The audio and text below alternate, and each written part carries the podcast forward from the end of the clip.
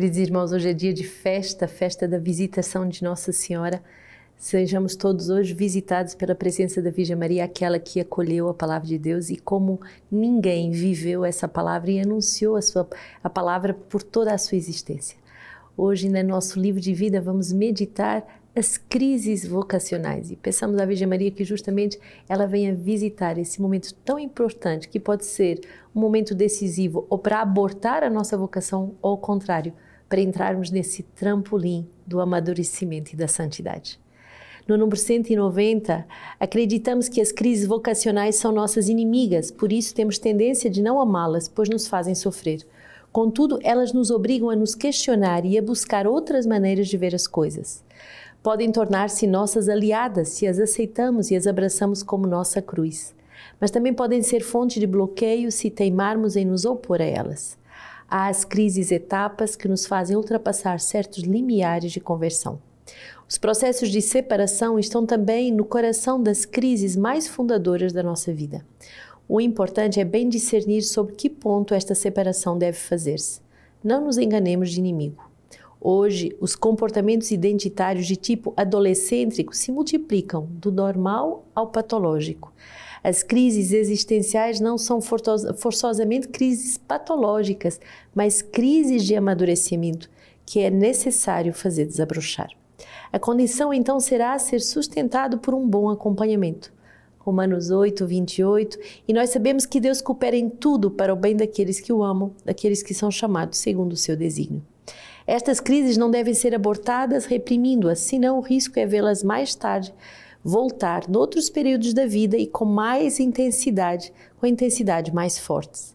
E não querendo atravessar as crises, corremos o risco de ficarmos atolados nelas.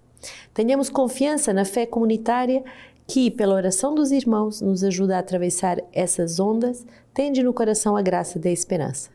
As crises de crescimento são, na maior parte do tempo, as ocasiões de resolver coisas antigas e escondidas para entrar em novos nascimentos.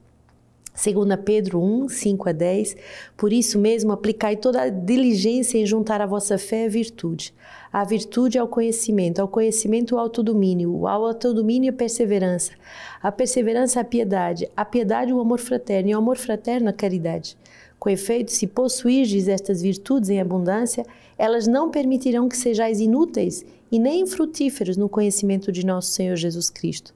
Mas aqueles que não a possuem é cego, um míope está esquecido da purificação dos seus pecados de outrora.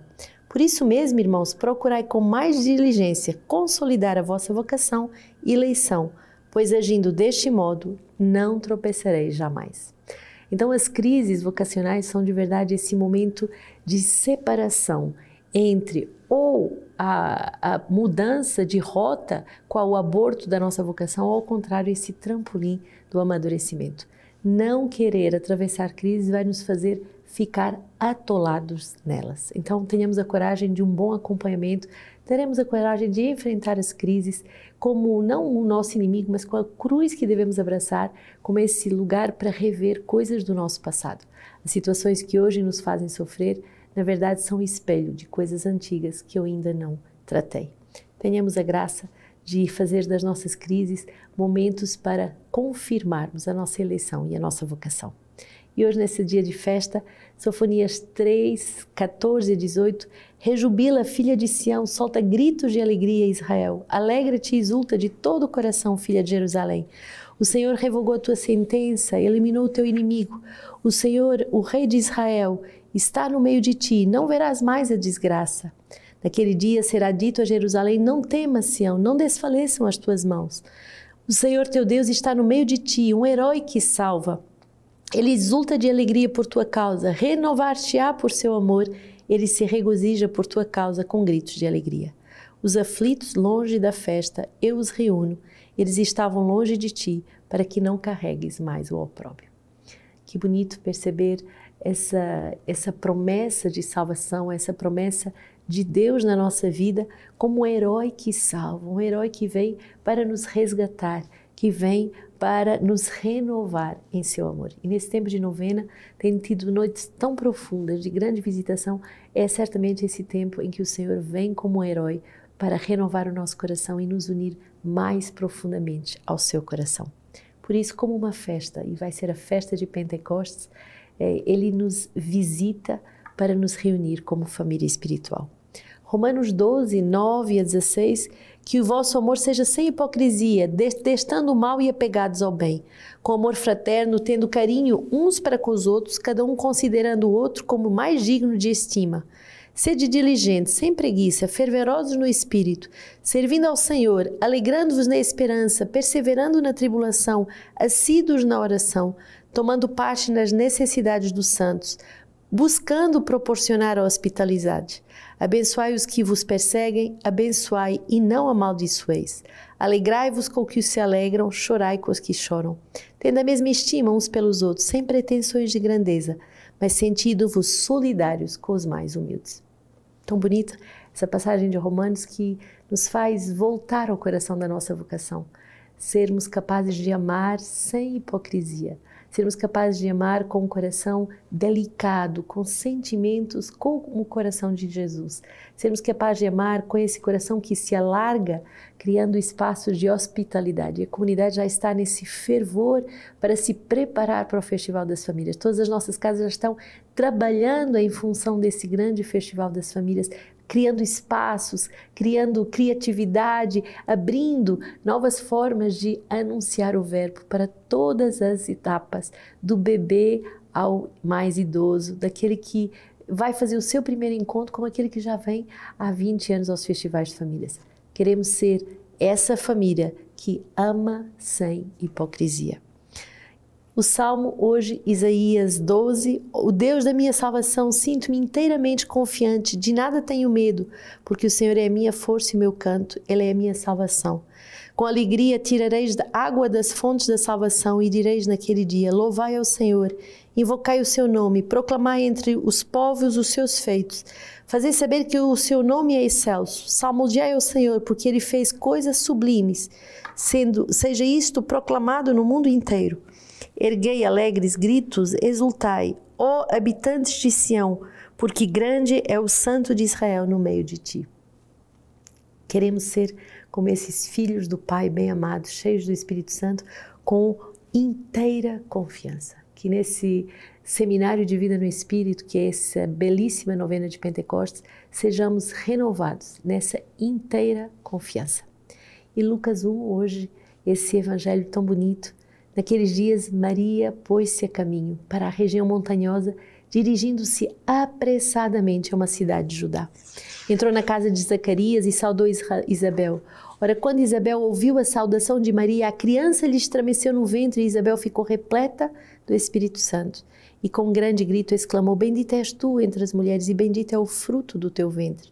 De onde me vem que a mãe do meu Senhor me visite? Pois quando a tua saudação chegou aos meus ouvidos, a criança estremeceu de alegria em meu ventre. Feliz aquela que creu, pois o que lhe foi dito da parte do Senhor será cumprido.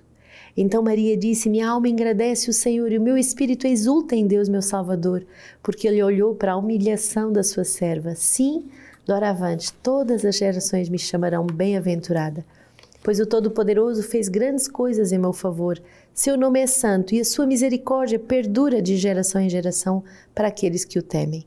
Agiu com a força do seu braço, dispersou os homens de coração orgulhoso, depois poderosos dos seus tronos e a humildes exaltou, cumulou de bens os famintos e despediu ricos de mãos vazias. Socorreu Israel, seu servo, lembrado da sua misericórdia.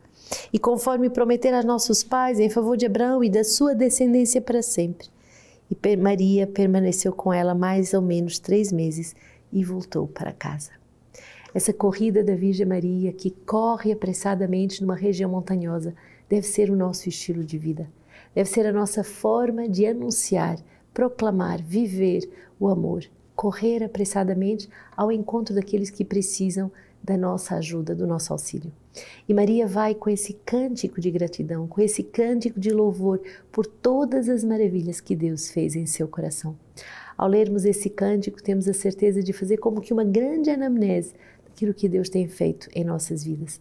O Senhor fez grandes maravilhas em cada uma das nossas vidas. Que nesse dia brote dos nossos corações, como no coração da Virgem Maria, esse cântico de louvor e de gratidão. Última palavra para essa leitura patrística de São Beda. Com toda a razão, Maria pôde exultar em Jesus, seu Salvador, com júbilo singular, mais do que todos os outros santos, porque sabia que o autor da salvação eterna havia de nascer da sua própria carne, com o um nascimento temporal, e sendo uma só e mesma pessoa, havia de ser ao mesmo tempo seu filho e seu Senhor. O Senhor fez em mim maravilhas. Alegria também por podermos viver esse tempo de novena é, nas nossas casas. Temos hoje essa belíssima pregação com o irmão João Gabriel do nosso seminário lá de Belém. Então, acompanhe, chame outras pessoas, dê o seu like para que mais e mais sejam salvos e visitados pela palavra do Senhor.